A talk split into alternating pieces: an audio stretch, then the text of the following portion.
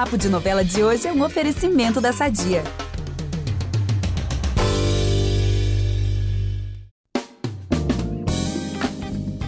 Chegou aquele momento dedicado a todo noveleiro. A hora de contar as fofoquinhas e ficar por dentro do que acontece na semana das novelas. E se prepara porque a segunda semana de Renascer tem de tudo e mais um pouco.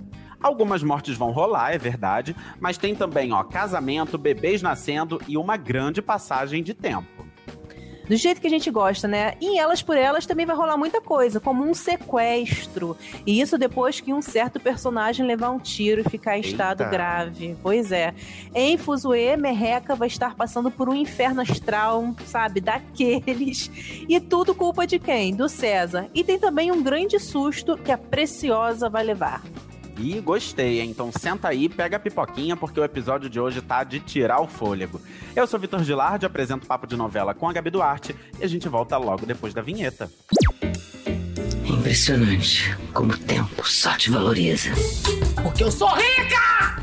Eu sou rica! Pelas rugas de Matusalém, agora a culpa é minha, é isso? A culpa é da Rita! Pessoal, a dupla Miriam e Danilo não se cansa de dar seus golpes. Eles são trambiqueiros assim de marca maior. Depois de passar a perna na Helena e conseguir uma grana com isso, o Danilo mente pra Miriam e foge pro aeroporto. Olha isso, é cobra comendo cobra. E aí, quando descobre, a Miriam aciona o Fagundes. E até o Jonas vai se meter nessa, tá? Ele vai atrás do Danilo também. Só que nisso, gente, é o Jonas que leva um tiro e o Danilo acaba fugindo. Oh, Ai, meu Deus, gente. o pobre do Jonas. Pois é, o Danilo foge, tá, pessoal? E de logo depois ele vai mudar o seu visual, mas não é pra ficar bonito, não, tá? É pra não ser achado nunca mais mesmo. Mas sobre o Jonas, ele fica bem mal, né, amigo? Fica, olha, ele fica bem mal. Ele é levado para um hospital, passa ali por uma operação e tal. Mas o médico afirma para todo mundo que o caso é realmente bem grave. Hum, gente, ó, essas cenas são sempre bem tensas, né? Porque quando rola essa cena de médico, né, comunicando a família, a gente fica na aflição junto, né, com todo mundo que tá ali. Pois é, mas a parte boa é que logo depois o Jonas acorda, né? Só que assim, tem um porém nessa história. Ele descobre que pode aí perder os movimentos da perna. Ai, gente, coitado, meu Deus do céu. Mas assim, enquanto o Danilo se escafedeu, a Miriam vai ficar assim, revelando alguns segredinhos e a gente vai ficar a par de alguns deles. Para começar, ela conta pro Fagundes que o neto biológico do Sérgio, que já sabemos que não é o Giovanni, né? Tá vivíssimo. Ela vai até contar o nome dele, tá? E mais, a Miriam fica sabendo que o filho da Helena, né, esse neto aí do Sérgio, tá onde? No Rio de Janeiro, pertinho aqui da gente. Gente, curioso para saber quem é. Será que sou pois eu? É. Já pensou? Você já pensou? Do nada. Do Neida a galera me liga, fala: Oiê, você é realmente o neto do Sérgio. Imagina, ó, é herdeiro, hein? Helena. Ah, eu vou querer essa parte, olha eu, ambicioso. Enfim, gente, olha só. Mas a Miriam não vai ficar só nos mistérios, não, tá? Ela vai partir pra ação e vai sequestrar o Sérgio. Hum. Meu Deus. Ela deve pedir uma fortuna, né? É, deve mesmo, porque a única coisa que ela quer ali é o quê, né? Grana, cada vez mais grana. Agora, já que a gente tá falando de pilantra, vou falar aqui do Marcos, porque a Natália, olha, coitada, ela vai ter uma grande decepção com ele. Ela vai descobrir que o amado sobrinho do coração, né, mentiu sobre estar matriculado no tal supletivo. Ou seja, gente, ele não fez matrícula nenhuma. Imagina só, né, a decepção dela. Ai, gente, mas deixa eu te falar também, Natália, minha filha, olha, tá escrito na tá testa demorando. desse homem, pelo amor de Deus. Socorro! Enfim, tomara que a máscara dele caia logo e de uma vez por todas. Mas eu acho que mesmo a máscara caindo na cara de Natália, ela não vai, vai, ela vai se recusar é. a ver. Pois é, né? Pois é. Mas enfim, vamos contar aqui como estarão Mário e Lara nessa semana, tá? Ele consegue marcar um encontro com a Lara, mas dando um jeitinho. Ele usa hum. um perfil falso no aplicativo de encontro. a cara dele. Pois é, só que pra tristeza de todo mundo que torce pra esse casal, eu inclusive, a Lara resiste, tá? Às declarações de amor do Mário. Ela não ah, se entrega. Meu Deus do céu. Ai, não, eu quero essa semana, eu quero meu casal de volta já. Não acredito que não vai ser nessa semana. Bem. Acho que ainda não, amiga. Pois é, né? Bem, agora resta ir pra onde? De fuzuê, gente, porque tá um fuzuê só aquilo ali, né? Vamos que vamos. Vocês lembram da festa de aniversário que o Bernardo quis fazer na loja lá na, na Fuzuê? Sim. Pois é, ele acaba sumindo, gente, da festa depois de ouvir uma discussão dos seus pais. E nisso, todo mundo se desespera com o sumiço do garoto, incluindo, claro, a Preciosa, né, que é a mãe dele. E a Bebel e o César são quem tentam ali acalmar os ânimos da, da Preciosa, né? Imagina, o filho sumir no meio do aniversário. Gente, naquela loja, né, enorme. Ó, mas esse momento tenso logo vai passar, tá? Porque graças ao Miguel, vai ser o super-herói ali do dia, ele vai encontrar o Bernardo escondidinho em um canto da loja, então, ufa, né? Todo mundo vai respirar aliviado. E o Pascoal, hein? Tem aquela história de que ele arrancou o dinheiro da Maria Navalha, escondeu isso da Preciosa? É. Pois bem, mentira tem perna curta, a gente sabe muito bem disso. E nos próximos capítulos, ela descobre, né, o que o Pascoal fez e fica furiosa porque ela se sente passada para trás. Eu amo quando as novelas chegam nessa fase, que nem a gente falou de elas por elas, dos vilões se voltarem contra si, um querendo passar a perna no Ah, outro. é. Eu, eu acho ótimo esse momento. Gente, ela foi passada pra trás mesmo, né? E tem outra pessoa também que descobre esse roubo da Maria, que é o Merreca. Quando o Miguel fala, né, pro, pro Merreca que o tesouro da Maria foi roubado, o Merreca, gente, ele fica revoltadíssimo. Fica muito revoltado mesmo, porque assim, ele tem a Maria como se fosse mãe pra ele, né? Ele gosta dela demais. E aí o Merreca, gente, dá uma de justiceiro e afirma que encontrará quem roubou a Maria. Será que ele vai conseguir? Ah, eu torço por ele nesse caso, tá? E, e ele bem vai tentar, né? Vai dar uma de Mário, né? Detetive, aquela coisa toda. Mas vai achar que quem roubou o dinheiro da Maria foi o César. Hum, E a gente sabe aqui, né, que foi o Pascoal, gente. E aí, o que, que o é. Merreca faz? Ele vai atrás de César e ameaça o César. Oh, meu Deus, gente. Só que aí, senhor César Montebello aproveita isso e presta uma queixa contra o Merreca, né? Meio que pra tentar tirar logo o Merreca do seu caminho. Ele Ai, que não é bobo nem gente. nada, né? Não Pois dá é. ponto sem nó. aproveitou, né, ameaça. Ai, Merreca, mas ó, mirou muito errado. E o César, pessoal, vai além, tá? Ele, assim, querendo incriminar o Merreca, o, o César ele vai sofrer, assim, digamos, um falso atentado, tá? E que nada mais é do que um plano dele com Julião, né, só pra incriminar o pobre do Merreca. E tanto que depois desse atentado fake, o César ele vai lá pro Barreto e vai garantir que foi atacado pelo Merreca sim. Só que a Bebel, gente, ela é esperta, né? Ela conhece, né, o senhor César muito belo com quem foi casada. E ela não vai acreditar muito nessa história, não. Ela vai acusar o César de ter planejado o seu próprio atentado. Mas é aquilo, né? Se ela não tem como provar, vai ficar isso mesmo, dito por não dito, enfim. Vamos aproveitar que estamos falando de família tudo e falar do nosso patrocinador? Há 80 anos, a Sadia leva qualidade, sabor e praticidade para a mesa dos brasileiros. Sabia que o presunto mais vendido do Brasil é da Sadia? Assim como os outros produtos da marca, ele é muito gostoso e combina com vários momentos do nosso dia, do omelete no café da manhã até a saladinha no almoço. Seja qual for o dia, seu dia pede Sadia. É isso. Não, e olha como a cabeça do César funciona, sabe? Porque assim, ele pensa grande, entendeu?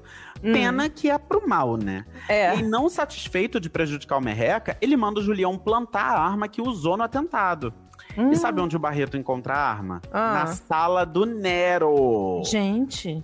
Pois é, isso mesmo. O César tá querendo tirar do seu caminho o Merreca e, junto com o Merreca, o Nero também. Será que vai dar certo?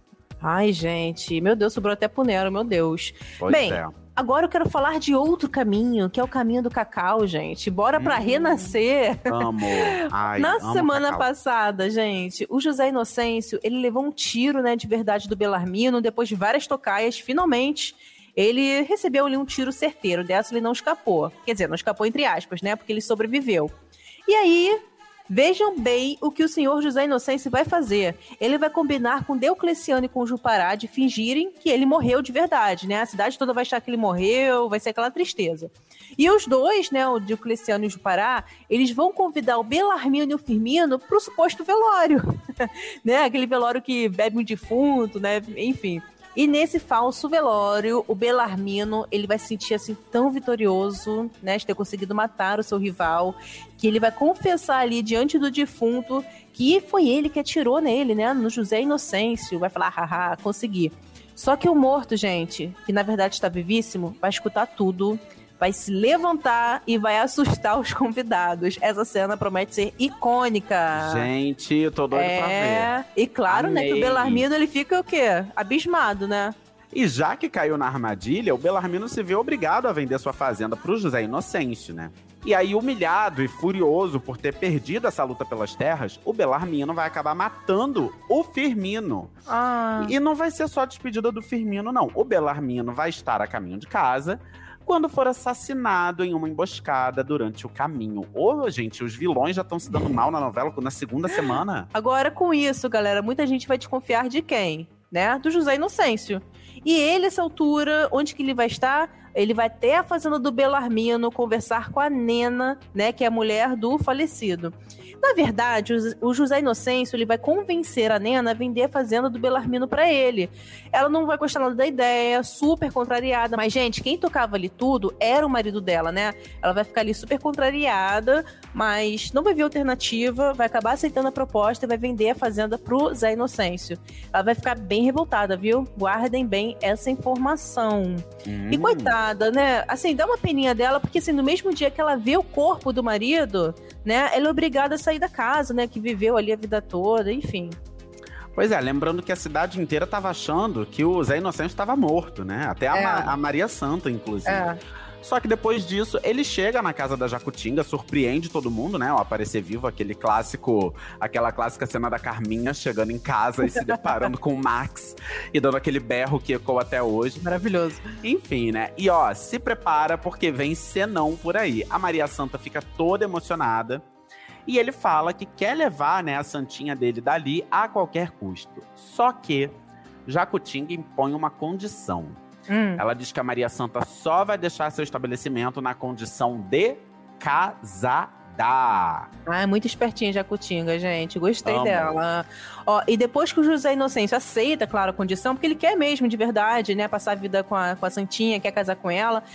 Enfim, vai rolar uma cena linda, linda, linda da Jacutinga com a Maria Santa assim no quarto conversando, sabe, papo assim de mulher pra mulher.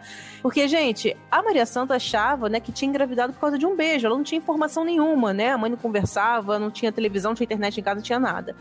E aí ela vai receber várias orientações da Jacutinga, que vai orientar assim sobre a vida de casal, vai explicar várias coisas importantes, enfim, vai ser um papo super empoderado. E depois que tiver preparadíssima, Maria Santa e José Inocêncio se casam. e Ah, se que casam, bom. sabe onde eu amei isso? Ah, Eles se casam no bordel, gente. ai, Ai, gente. meu Deus, que tudo. O Padre Santo, ele aceita, né, fazer essa união por lá, depois de muito convencimento. É. E é aquele festão com direito à presença de todo mundo da vila, aquela coisa toda que a gente gosta. Podia sobrar um bem casado aqui pra gente, né? Ai, amo. E ó, a outra parte, né, que vai fazer muita gente suspirar, porque esse casal aí tá cheio de fã já, é a Maria Santos e José Inocêncio tendo a primeira vez, né? Vai ser uma coisa linda, belíssima, porque vai ser assim, depois do casamento, ele vai levar a Maria Santa até o Jequitibá pra pedir a sua bênção, né? Vai mostrar até o facão dele ali, vai contar a história toda pra ela, porque afinal, gente, ele considera né, que foi ali naquele lugar que começou a su- a sua história, né, naquelas terras. Então ele quer compartilhar isso com a, com a mulher dele. E aí, né, depois disso, os dois passam a noite juntos, sob os pés do Jequitibá, gente, numa cena assim que promete ser linda demais. E esse momento também vai inspirar o Diocleciano e o Jupará, que vão pedir a mão aí da Morena e da Flor em casamento, respectivamente. Eu amo falar respectivamente. É. É tudo.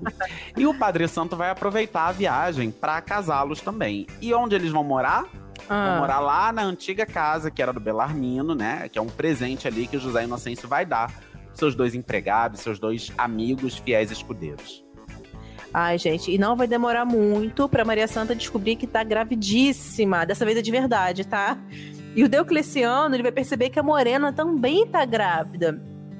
E é nesse momento que vai rolar ali a primeira passagem de tempo, né? Assim, mais longuinha, que é de nove meses. Mas infelizmente, depois dessa passagem de tempo, a Morena passa mal e vai perder o bebê. Ela vai ficar muito, muito, muito arrasada mesmo. Já a Maria Santa, ela vai dar à luz ao primeiro filho dela de José Inocêncio, que é José Augusto, o nome dele. Sim, e essa foi a primeira passagem de tempo da semana, porque logo depois vai ter uma outra passagem de seis anos. E aí a gente vai ver que além do José Augusto, a Maria Santa também deu à luz a mais dois filhos, o José Bento e o José Venâncio. E nesse momento, inclusive, ela vai estar grávida do quarto filho. Gente, peraí. Em seis anos e nove meses, a mulher ficou grávida quatro vezes. Olha, Maria Olha. Santa, minha filha. Jesus, esse ai, povo. Ai. Tem aquele ditado, né? Que quando não tem TV, não é? As pessoas não têm o que fazer, é, fazer pois filho. É. Ai, ai. E só que ela, gente, vai sentir muita dor nesse parto, né? Quando chegar a hora ali de ter o quarto filho. Não vai ser nada fácil, nada fácil mesmo dar a luz dessa vez. Inclusive, o José Inocêncio, ele acaba assim tendo mau pressentimento, né? A gente sabe que ele é bem sensitivo também.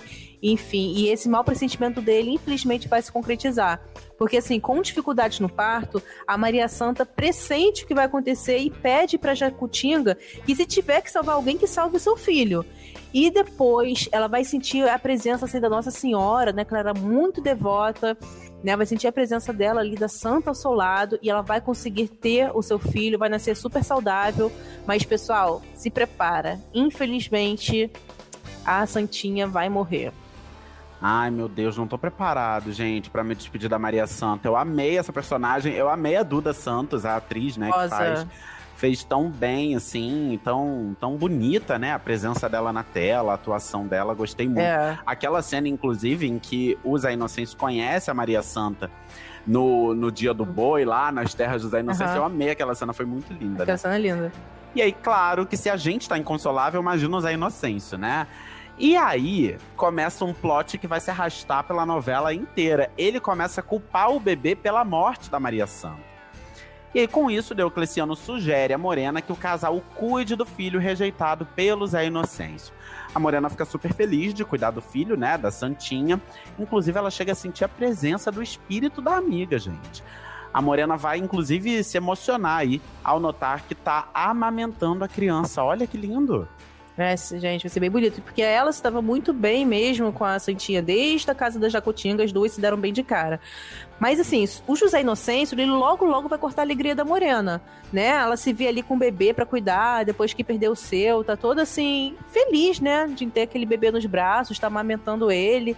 Mas ele vai aparecer na casa dela e vai comunicar que vai levar o João Pedro de volta lá para casa, né, dele, logo depois do desmame. Ele aproveita ali o momento, né, da visita para convidar Moreno e Diocleciano para serem padrinhos do João Pedro. E no fim da semana, uma nova passagem de tempo mostra aí o pequeno João Pedro crescendo. E essa passagem, gente, é muito emocionante, porque mostra bem como que anda a relação dele com o pai. Ele continua sendo rejeitado pelo Zé Inocêncio, vai ter uma criação bem diferente ali dos outros três irmãos. Olha, só digo o seguinte, João Pedro vai emocionar, hein? Ele vai, vai emocionar o Brasil. E eu já estou ansioso por isso. Estou ansioso também para dar um puxão de orelha em seu Zé Inocêncio, porque o neném não tem culpa de nada, entendeu? Ah, é? Não gosto dessa história de filho rejeitado. Eu fico logo pé da vida. Não mesmo, gente. Ó, mas depois desse resumão, agora o Papo de Novela fica por aqui. Quinta que vem estaremos de volta com muita entrevista e bate-papo. E todo domingo tem um resumão sobre a Semana das Novelas. Não perca. E já sabe, para ouvir os nossos programas, você pode usar o Globoplay ou entrar no G-Show. Nos aplicativos de streaming é só procurar por Papo de Novela. Não deixe de seguir o nosso podcast na plataforma que você usa, assina lá o nosso podcast, porque assim você recebe uma notificação sempre que tiver um novo episódio disponível. Eu sou a Gabi Duarte, hoje assinei, produzi e apresentei esse episódio com Vitor Gilardi. A edição é do Thiago Jacobs. Beijos, pessoal, até a próxima! Beijo! Zé Inocêncio, toma teu rumo, hein? Toma teu rumo. Você aceita essa criança, hein? Hum, beijo!